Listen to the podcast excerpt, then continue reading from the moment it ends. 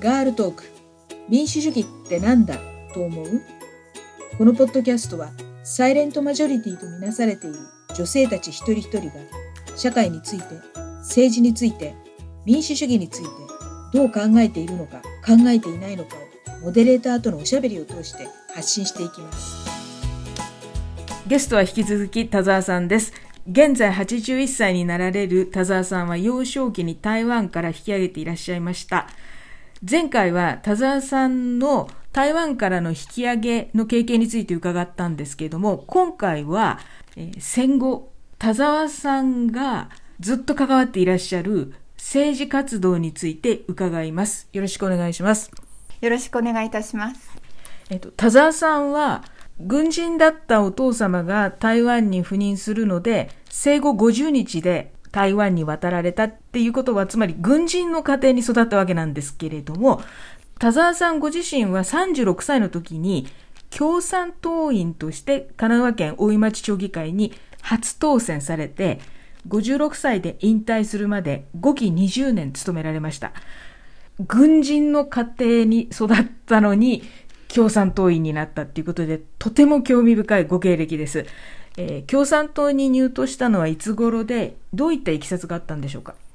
共産党に入ったのは1958年、はい、私が18歳の時です。はい。共産党の規約は18歳で日本人ならば入れます。綱領と規約を認めて入るということが条件です。ただ、あの、私の場合はなぜ共産党に入ったかと、それははっきり言えます。第二次大戦のような戦争を再びさせないということです。はい。もうそれだけです。平和を守るということです。あの前回お話いただいたその戦争の過酷なあのご経験のことで、そのことがあって、平和、戦争は嫌っていう気持ちがものすごく強い。それがやっぱり田沢さんの人生の原点になってるわけですね。そうですね。あの、私も二度と戦争は嫌っていうことを自分の心の中にしっかり持って小学生時代を迎えていましたけれども、中学に上がった時に社会科の授業で第二次大戦についての、まあ、学習をしたんです。で、その後、安保条約についてもお話ししていただいた。その話の中で、えー、担任の先生だったんですけれど、お名前もはっきり覚えてますが、その先生が、えー、戦前も戦中も戦後も命を落として第二次大戦に反対したのは、ただ一つ日本共産党だけだったという話をかなり強調されました。それで私は、やったとやっぱりそういう活動してくれる人がいたんだということで私は大人になったら共産党に入ってそして二度と戦争をしない平和な社会を築いていきたい。それの一人になりたいというふうにその時決心したんです。中学生で。だからそういう意味で言うと一貫して私は平和を求める生活を81歳までしてきたということにはなります。1958年ですね。そうです。ということは日本が高度成長期にそうです。入ろうとしている時です。時まだそうですね。1950年が朝鮮戦争ですから、はい、まだそれは学生だった時代です。そういうその学生だった時代の学習が役には立ってたんですけれど1958年というと私も18歳。ぼちぼち60年安保、うんの機運の高まっている時で学生運動が盛んな頃でしたああそうだったんですねなんか高度成長期っていうのはもう資本主義イケイケの時代でで一方でその共産主義を信条とする人たちがその学生運動の人たちとかがあの一定数いたっていうのがなんか後から生まれたものから見るとすごく不思議なんですけどそれはやっぱり戦前戦中の軍国主義や拝金主義への反動があったんでしょうかね。そうだと思います。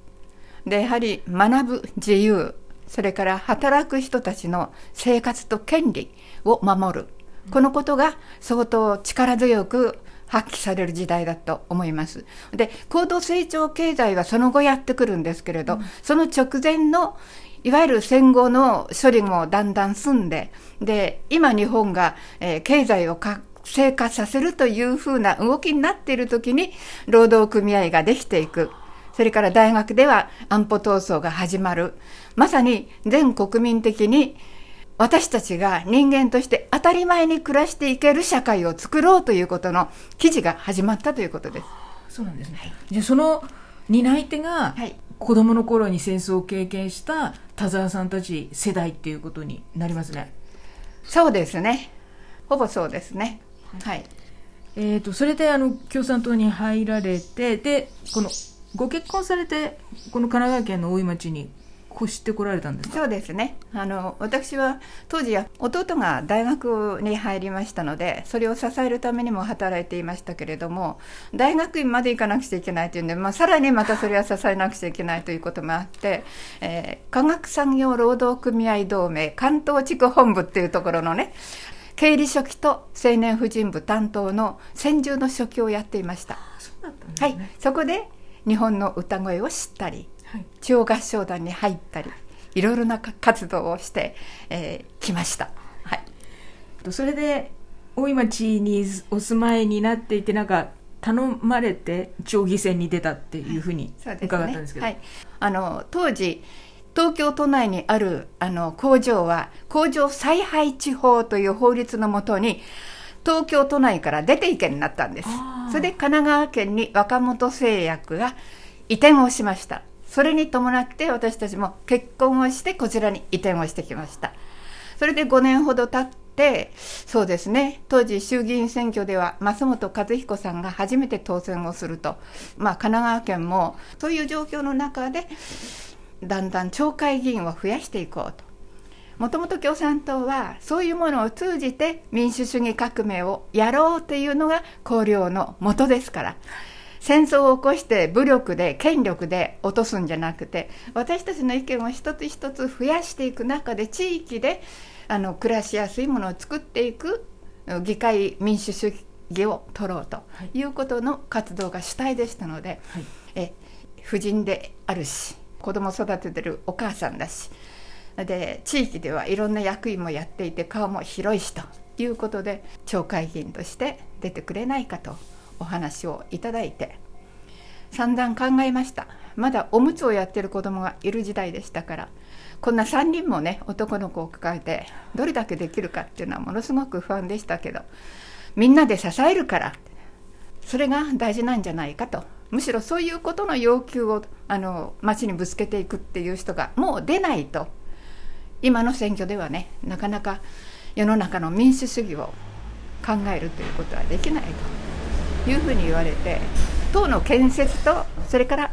国のやっぱり民主主義の問題をきちんと位置づけるというということから女性として出てほしいということでした。はい、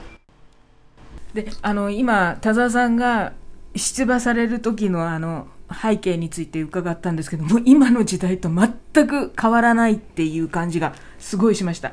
36歳であの初当選されたんでえーと、時代としてはオイルショックからバブル崩壊までになるんですけれどもどんな政策を実現されましたか？そうですね。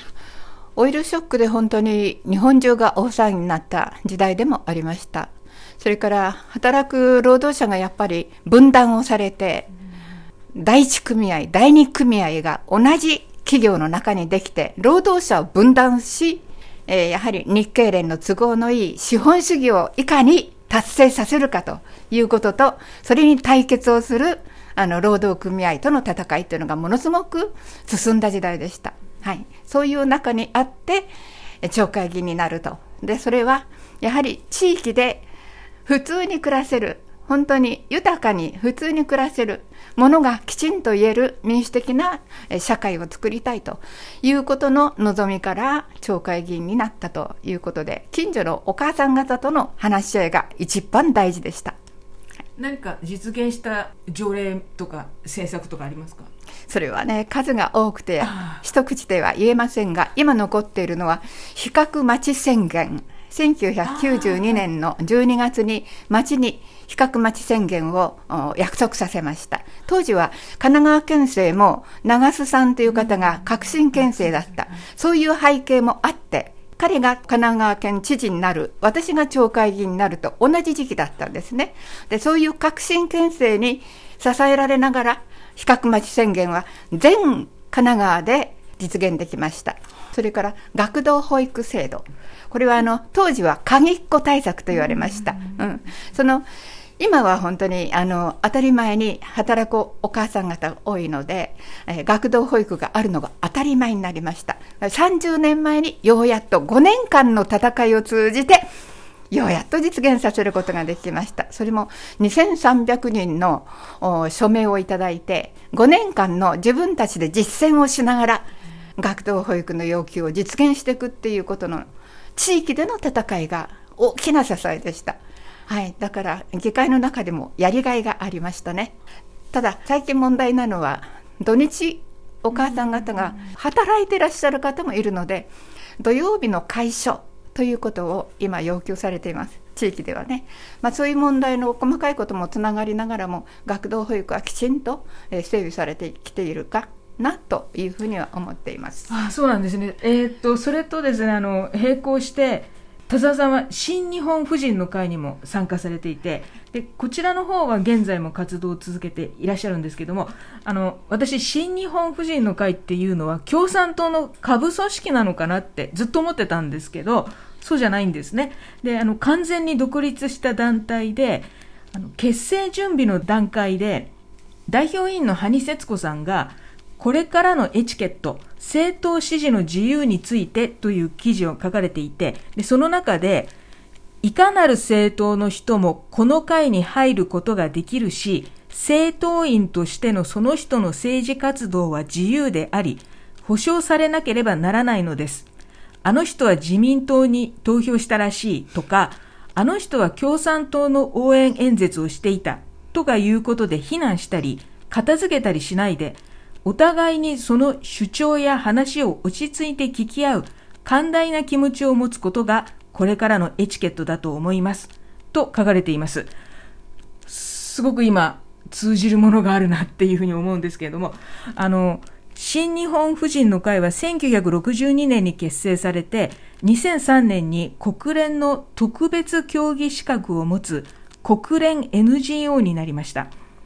えー、田沢さんは新日本婦人の会の会員としてはどのような活動をされてきましたか？はい、町会議員として活動している間はあのとりわけ新婦人っていうことでの活動は特別？あのつながりはあるけれどもそれをその主張した活動は特にしていませんが議員を辞めて母の介護を終えてここに戻ってきてから新婦人がまだ、えー、健全と健康に存在していましたので一緒に今あの憲法カフェって言ってあの憲法を学ぼうということであのいろんな方に入っていただいて例えば今おっしゃったように創価学会であろうと自民党で支持していらっしゃろうと立正厚生会の方でも結構です、あそれからクリスチャンもいますしいろんな方がいらっしゃいますけれども思想信条の自由は憲法で保障されてます。だからそこを基本にしていろんな方があの一つの要求を実現するために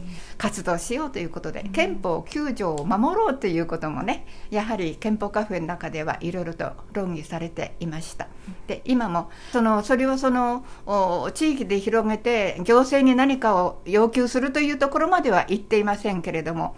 お友達として自分たちが普通に憲法を守るっていう活動ができるようになるといいね。子どもの幸せを子どもの命を守るっていうそういう活動をするといいね。そのためには何ができるかっていうことを相談し合うそういう場所になってます。はい。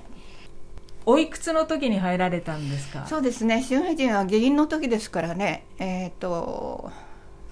年でいうと40歳ぐらいですかね。そうなんですね、はい、あの今回私新日本婦人の会のあのホームページ見て、はい、1962年に結成されて、はい。はい、もう半世紀以上、はい、もうそろそろ還暦って感じなんですけどちょっと古いのかなと思ったけど言ってる中身が今にもぴったり当てはまるってていうかこれを当時から言ってたのかっていうので。あの新婦人はもともとここに書いてあります。核戦争の危険から女性と子どもの命を守ります。それから憲法改悪に反対をし軍国主義復活を阻止します。それから生活の向上女性の権利子どもの幸せのために力を合わせます。日本の独立と民主主義女性の解放を勝ち取ります。そして世界の女性と手をつないで永遠の平和を打ち立てますっていうのが新婦人の信念です。はい、はい、それは共産党と一致してます、はい、はい、日本の独立を勝ち取りっていうのがもう本当に今見直されているあの大問題だと思いますけれども田沢さんはその18歳で共産党に入られてから81歳の今日まで、えー、もう60年以上。あ？63年。63年。あのいろいろな市民活動や政治活動をされてきましたけれどもこの、えーまあ、原発事故以降ですね。あと戦争法案のこととかそれからコロナのことなどで今まで政治に無関心だったけれども政治と生活がすごく密接につながってるんだ。自分の人生が政治に左右されてるんだっていうことに気が付いた人たちが声を上げようとしたり何かその活動を始めようとしようとしてるんですけどもそういう新しく出てきた若い人たち後輩たちに対してその活動することに対する励ましの言葉をちょっといただきたいんですけれども。なかなか若い方は例えば憲法改悪を阻止しようっていう言葉を使うとあそれは政治って思う、うん、でもねあのもう戦争するの嫌だよねって言えば普通の言葉なんですね。だからそういうつなぎ方をしていかなければいけないので。でもあの暮らしと政治は直結してるということをいろんなところで学んでほしいでそのことをあの自分の子供を育てていく中で自分も育っていたいっていただきたいというのは私の最大の望みですね、はい、あの毎日の暮らしが政治です。だから何かのことを特別政治だって考えなくてもいいのではないかと肩から力を抜いて私たちの暮らし子どもたちの暮らし教育環境そういうものをやはりきちんとしていく活動それ自体が政治ではないんですよそれが暮らしなんですよっていうふうにね肩から力を抜いてみんなで学習し合って励まし合ってお互いの人権を尊重し合ってこれ人権をっていうとまた政治的に捉えられますけど人を大事にするっていうことを基本に置いて楽しいそして暮らしやすい社会をぜひぜひ広げていっていただきたいとそれが私の願いです。はいありがとうございます。あの田沢さんには戦中戦後から今に至るまでの63年にわたる貴重なお話を伺いました。これからもご指導のほどよろしくお願いいたします。とんでもないです。共に頑張りましょう。ありがとうございました。ありがとうございました。